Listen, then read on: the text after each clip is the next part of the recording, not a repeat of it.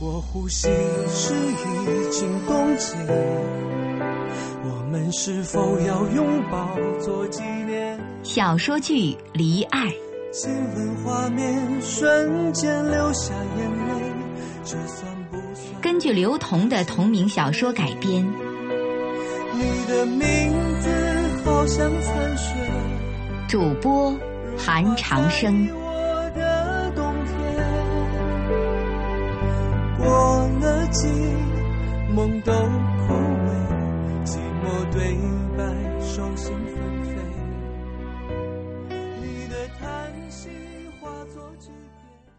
第六集，比如我们班的莫小鱼，一直都没有家长管教，衣服也不换，成绩也不好，上课也常走神儿。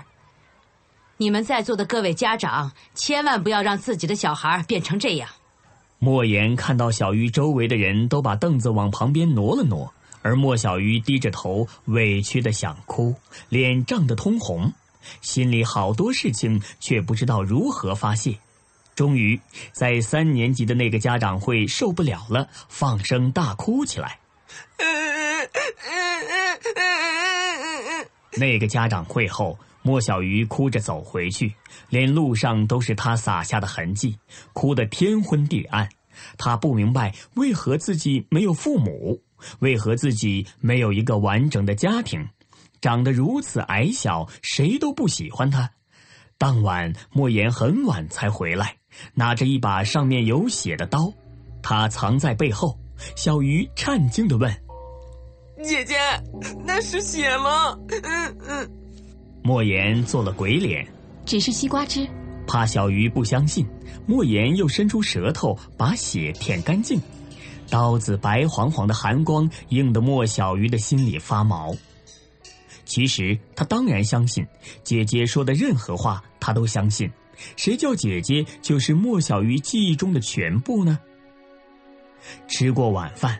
莫言把莫小鱼叫到自己面前，小鱼，你要记住，我们没有父母，不是我们的羞耻。说话时，莫言眼眶里满是泪水在打转儿。莫小鱼明白姐姐的意思，那就是不许哭，遇见任何事情都不许哭。话还没说完，家门就被砸响了。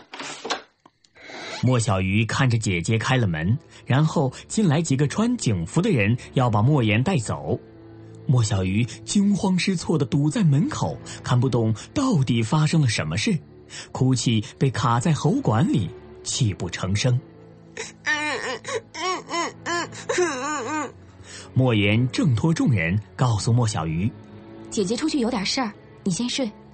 水果摊晚上要进货，会忙到很晚，你先睡。”姐姐就回来，小鱼于是安稳的继续睡。第二天清晨，姐姐仍然不在家，桌上也没有摆着她的早饭。莫小鱼空着肚子去学校，被校长叫到办公室。校长一字一句对着小鱼说着，仿佛拿着刀在他的脸上刻字，恶狠狠的：“你姐姐莫言，她杀了人，要被判死刑。”莫小鱼说。不可能，我姐姐她不会杀人的。不，她会，你们都会。不，她不会，她不会，她不会，我也不会。莫小鱼嚎啕大哭。莫小鱼一边哭一边在心里控诉着：为什么没有人相信我？为什么所有人都觉得自己和姐姐不是好人？校长和其他的老师狰狞的表情不停的在莫小鱼的眼前晃动。莫小鱼被居委会的主任接了回去，也在居委会的安排下转了学。莫言最终回来了，他没有杀人，他只是用刀威胁了莫小鱼当时的班主任，要他不能再侮辱他弟弟。班主任走过来夺他的刀，被他用刀挡了回去，沾了血。这些是莫小鱼和姐姐莫言的感情。虽然布丁在学校听过了许多关于最受欢迎的校草莫小鱼的故事，但是第一次见到他姐姐莫言，是在初中会考的期间。身材瘦小的莫言在夕阳下虽然显得有些单薄，但是和已经有一百七十八公分的莫小鱼站在一起，让人一眼就能看出来这是莫小鱼的姐姐。聚集在单车棚旁边的女生们指指点点，原来那就是莫言啊！我还以为是相当漂亮、非常有气质的女人呢。原来莫小鱼的姐姐那么小。说着，他还伸出自己的手臂，意思是看看我和她谁更瘦一些。但就是莫言生下来就是莫小鱼的姐姐，用所有的生命在呵护她。最终却在莫小鱼即将去湘南读书的前一天离开了他，他的生命中再没有除了莫小鱼之外的男人。再次出现在高中校园里的莫小鱼，不需再用过多的词语去描述他的优秀了。被人传得离谱的身世，以及它本身的特质，都让人产生距离感，而距离感是产生美好最重要的前提。莫小鱼喜欢站在阳台上判断起风的时间，十拿九稳。当然，判断失误的时候也是有的。不过那时是在湘南某个热闹酒吧的阳台上，隔着巨大的人造湖的不远，风里夹杂的是喧哗，微微的还有一些丘陵山野的气息。小鱼对康纵和悠悠说：“马上就要起风了。”然后三个人就一直在阳台上等着，等到那些嘈杂都归于平静的时候，路边大树还没有丝毫动弹一下。悠悠问小鱼：“失灵了？”小鱼的表情也有点悻悻然：“果然是失灵了。在姐姐离开之后，大自然的规律也被破坏的一干二净了。”借着湘南的月光，康纵和悠悠是能够看到小鱼眼角是有一些泪光的。十七岁左右的少年只能趁夜间回到过去，与之一同悲伤，而三个人就这样变成了生死由命的玩偶，被命运摆在了一起，没有选择的权利，只能就情节设置而继续发展。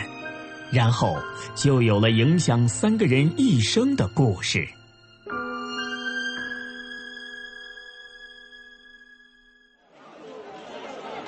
布丁讲述完莫小鱼姐姐的事，康总就问：“他姐姐为什么会离开呢？”布丁摇摇头：“嗯，没人知道原因。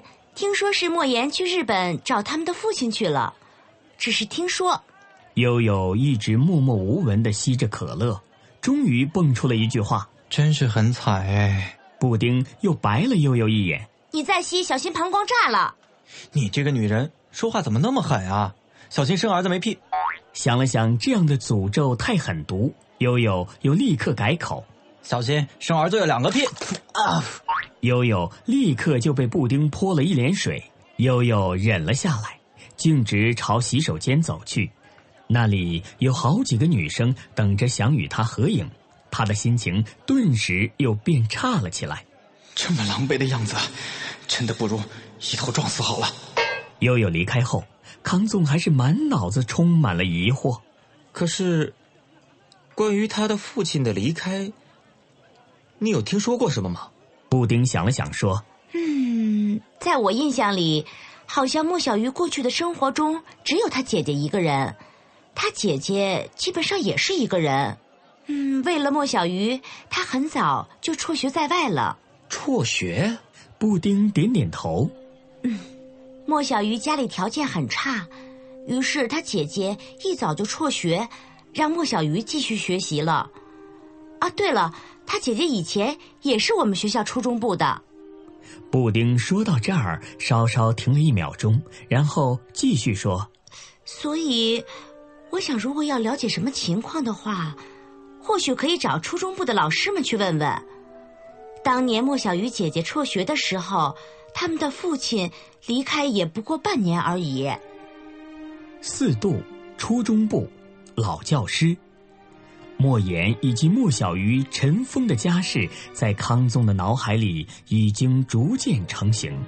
只是他必须要赶在莫小鱼决定如何行动之前，将一切都弄清楚才行。这是一步错全盘皆输的招也是一子活牵引全身的招接下来，康纵要做的便是在莫小鱼不知情的前提下去一趟四渡。莫小鱼对公安局的认识电话，这样无动于衷的态度，是回避还是另有其他的隐情呢？揣着去四渡的车票，康纵知道这样的决定将会给自己的人生带来意想不到的结果，但无论如何，他能够选择的也只能这样了。湘南清晨的阳光来得特别早，小鱼又早早就睁了眼，蹑手蹑脚的走到阳台上，眺望正在苏醒的湘南，轮廓分明的五官似乎有一些些消瘦，小麦色的皮肤也因为最近的晨练和篮球训练显得更深了一些。小鱼套了一件樱桃红的卫衣，那是康纵的。他发现自己的牛仔裤在阳台上还没有干透，于是穿上了放在桌上的军绿板裤，那是悠悠的。离开时，莫小鱼想起今天要见的人里有很多业内很有名的书商，于是又折回把自己已经发表的作品集带上。看到墙面上的两朵向日葵迎风摇曳，顺手就给他们加了一条注解。期盼和实现的向日葵，不见艳阳不凋谢。希望给自己这次见面带来一个好兆头。在还没有姐姐任何消息的时候，莫小鱼为了剧作家的理想而努力奋斗。康总说：“剧作家，那是很受人羡慕的自由职业者。”悠悠在旁边就会很严肃的进一步解释：“自由职业者。”就是待业青年的意思。无论是自由职业者还是待业青年，康纵和悠悠是固执的相信莫小鱼一定在文学上是有所成就的。即使有经历，莫小鱼也从不主动说起自己的家庭。听到其他悲伤故事时，莫小鱼也会悲天悯人的红了眼眶。几杯啤酒下肚，酿足了潇洒的情绪。就像康纵和悠悠都从来没听他提起过他的姐姐，直到他自己亲口说出姐姐的事情后，有关于姐姐莫言是否已经离开人世，他们还是想问又不敢问，害怕触犯了禁忌。今天，当莫小鱼关上门时，康纵也醒来了，站在窗台边看着莫小鱼上了出租车之后，他开始洗漱。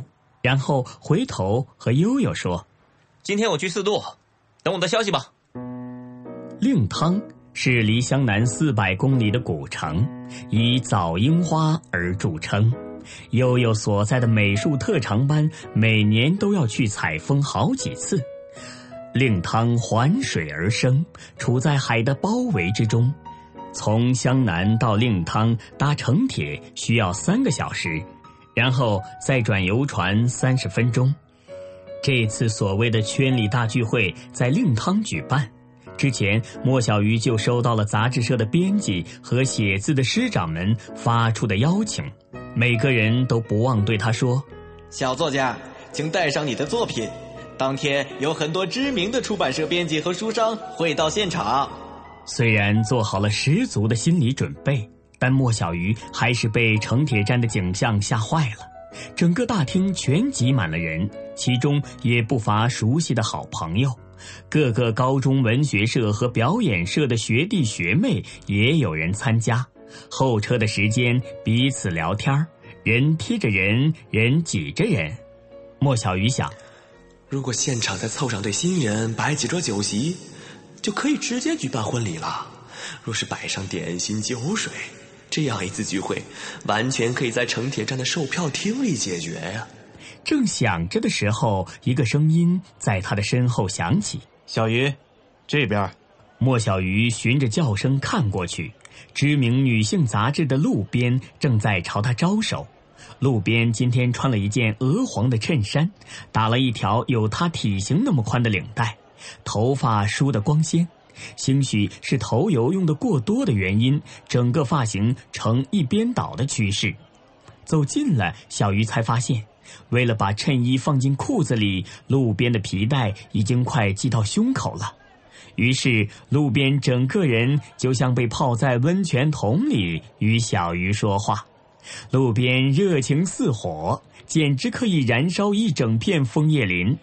小鱼，我一会儿给你介绍一下香港很有名的节目制作人，是我的一个老大哥。以后有机会，你可以跟他合作。嗯，谢谢陆老师。对了，小雨，上次你不是说你正在写一个新的小说吗？你可以拿给我。我和农村信用出版社的关系不错，他们信用很好，全国几亿农民全相信他。如果出版的话，咱们还可以走农村包围城市的路线呢。莫小鱼点点头，好，谢谢陆老师。小玉，你人有精神，又是重点高中文科班的高材生，我想把你推荐去上一档征婚的节目，被选中的男青年可以得到五千块的奖金呢。他们这批人是我好哥们儿，你去参加，我可以要他们选你。莫小鱼听到路边说着这些似曾相识的话，很无奈。嗯，好的。路边不理会莫小鱼的反应，依然滔滔不绝。还有啊，小鱼，听他们说你家有一幅壁画，嘿，什么时候去你们家坐坐看看，让我也欣赏一下。路边用绝对诚恳与欣赏的眼神看着小鱼，莫小鱼一直在努力集中注意力，但始终克服不了自己的结巴。啊，这。